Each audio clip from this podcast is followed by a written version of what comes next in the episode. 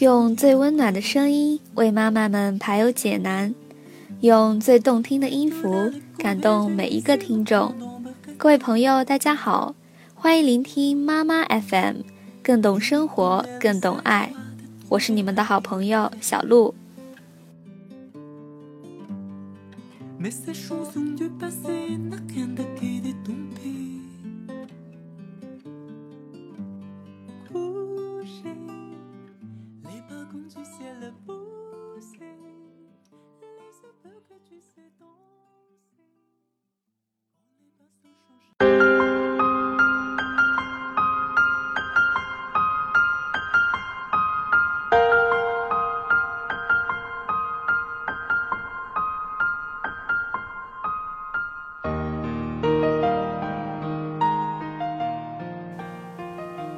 今天要和大家分享的文章名字叫做《真正能让孩子变得更好的动力是什么》，来自树妈妈瑞。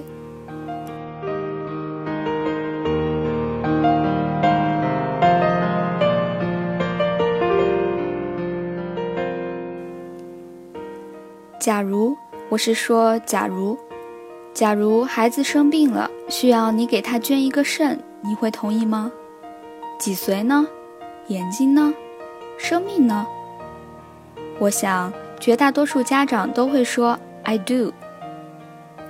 为人父母，其实我们是时刻准备着为孩子做出任何牺牲的，这就是无条件的爱。所以，我们看到过很多新闻报道，家长为重病的孩子捐出器官乃至生命。每读此文，我们都感动于亲子深情，血浓于水。同时，在孩子健康正常的生活中，不需要家长献出生命的时候，很多家长也会像捍卫自己的生命一样，去捍卫自己，来决定孩子上什么课外班、吃不吃青椒、考什么专业、能不能恋爱，乃至留什么发型、穿什么衣服的权利。所以，我们也看到过很多新闻报道，家长因为一点点小事，顽强地和孩子斗争到底。结果，孩子离家出走，乃至跳楼自杀。我想，如果有人去问那个逼得孩子跳楼自杀的爸爸，如果孩子生病，想要你献出生命，你愿意吗？他很有可能会回答愿意。会逼得孩子放弃生命的家长，同时也是愿意为孩子献出生命的家长，很诡异，不是吗？这里面的矛盾在于，你有多爱孩子，跟孩子有没有感觉到你的爱，其实是两件事，两件有时候截然相反、背道而驰的事。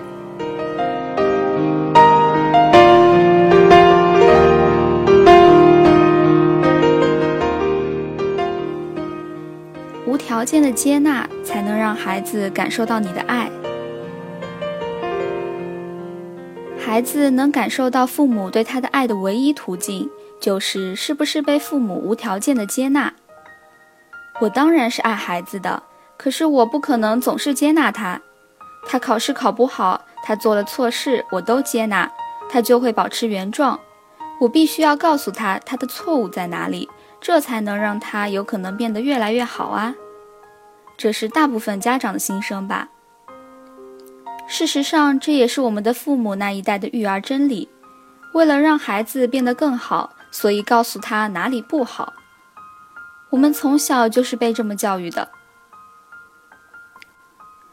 我们考完试拿着卷子回家，如果是九十分的卷子，家长会说：“你那十分哪里去了？是不是又马虎了？你要是不马虎，就能得一百分。以后给我好好考。”如果是不及格的卷子呢？一场人间悲剧。我们是这么长大的，我们习惯感受不到接纳的力量，所以我们也是这么对待我们的孩子的。现在有机会停下来想一想，让一个人变得更好的动力究竟是什么呢？这个问题太难了。我们来玩一个游戏吧。假如你是一个吸毒的人。大麻还是海洛因，随便你。如果我们的父母想让我们改邪归正、戒毒，他们会怎么说？你吸毒，这是犯罪。从小我就看你不像好孩子，全家人的脸都被你丢尽了，我一定要报警，把你送到监狱，让你受到应有的惩罚。我看你以后还吸毒不吸毒了？你再吸毒，你就别回来，我们没有你这个孩子。听到这个，你想说什么？你会想戒毒吗？另外一种可能是你家人跟你说：“我们全家人都爱你，无论你做了什么，我们都随时欢迎你回来。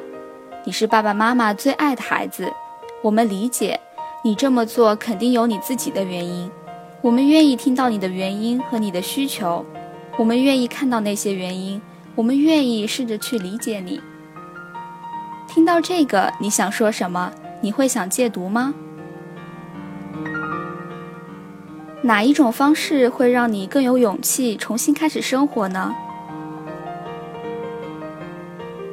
无数的心理研究已经证明，当一个人他对生活充满期待，热爱这个生活，愿意让身边的人生活得更好的时候，他才愿意去改变，去变得更好。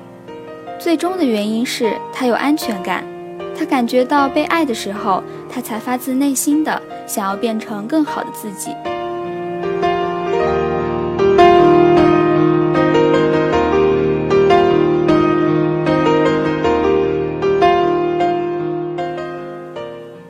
要试图以收回对孩子的爱来要挟和调整孩子的行为。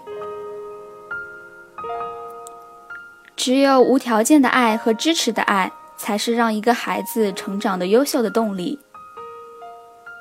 所谓无条件的爱，并不是指接纳孩子所有的行为，而是指无论孩子做了什么，都接纳他这个人；无论孩子做了什么，对他的爱都不会改变。这怎么可能？是啊，这怎么可能？从小，爸爸妈妈会用“妈妈不喜欢你了”来让我们吃下不爱吃的青菜。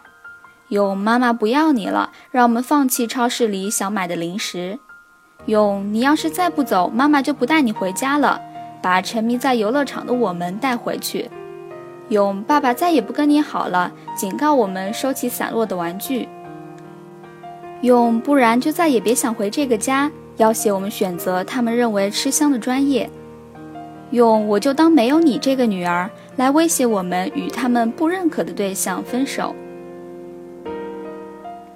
他们总是用收回对我们的爱为代价来调整我们的行为，于是我们的行为就代替我们成为父母的爱的对象，成为是否配得到父母的爱的衡量标准。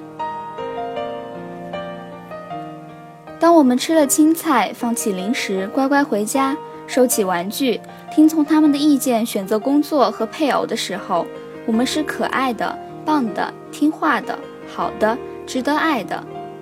而当我们做反的事情的时候，妈妈不喜欢我们了，妈妈不要我了，妈妈不带我回家，我不再是妈妈的女儿。做家长认可的事，是我们得到他们的爱的条件。不管他们是不是真的这么想的，至少我们是这么感觉到的。小小的我们怀着失去爸爸妈妈的爱的深深的恐惧，小心地改变着我们的行为。担惊受怕，有一天会失去他们。长大之后，叛逆的我们也许会以放弃他们的爱为代价，求一个成为自己的自由。同样的，表扬虽然听起来很甜蜜，可是依旧是对孩子有条件的爱。你吃了青菜，真是个好孩子。如果不吃呢？你收起了玩具，太乖了。如果没有收呢？你选了妈妈建议的专业，太懂事了。如果选了另外一个呢？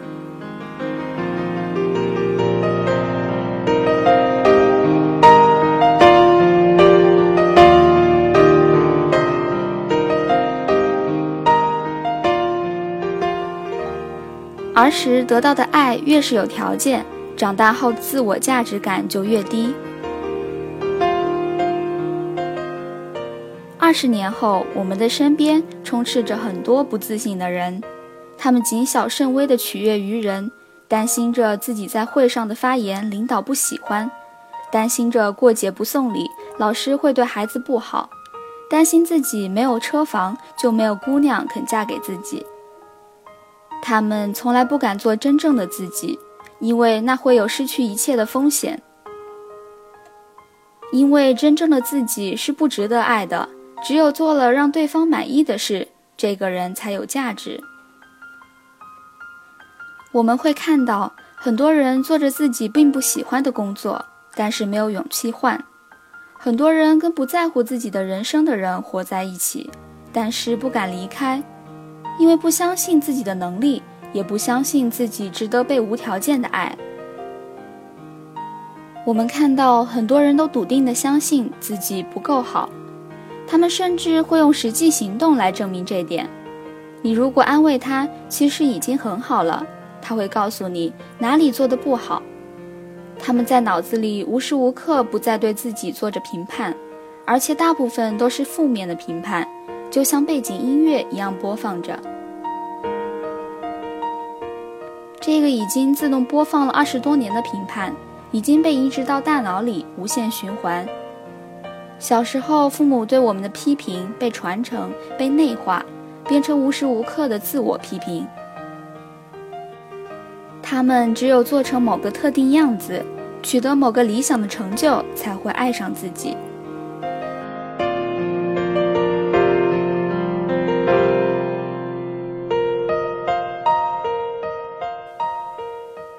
其实，所有来源于别人不够爱自己的恐惧，都来源于无法爱上自己，无法对自己满意。孩子小时候得到的爱越是有条件，越是苛刻，长大后他的自我价值感就越低。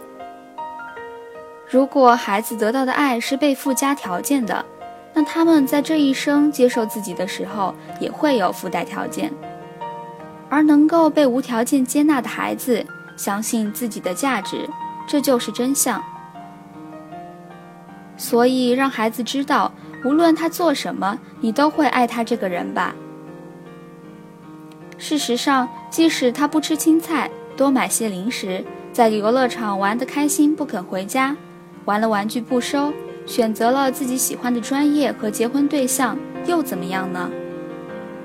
对健康真的有那么大影响吗？真的有可能得不到幸福吗？我们不知道，也没有人知道。亲自找到这些事情的答案，是像我们的生命一样重要的，那就是自由的权利。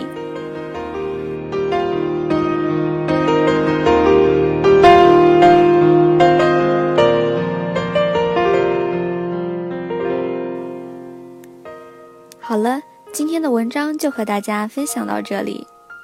妈妈 FM，感谢您的收听。如果您喜欢我们的栏目，可以关注微信号公众号妈妈 FM，更多精彩节目，请下载妈妈 FM 收听。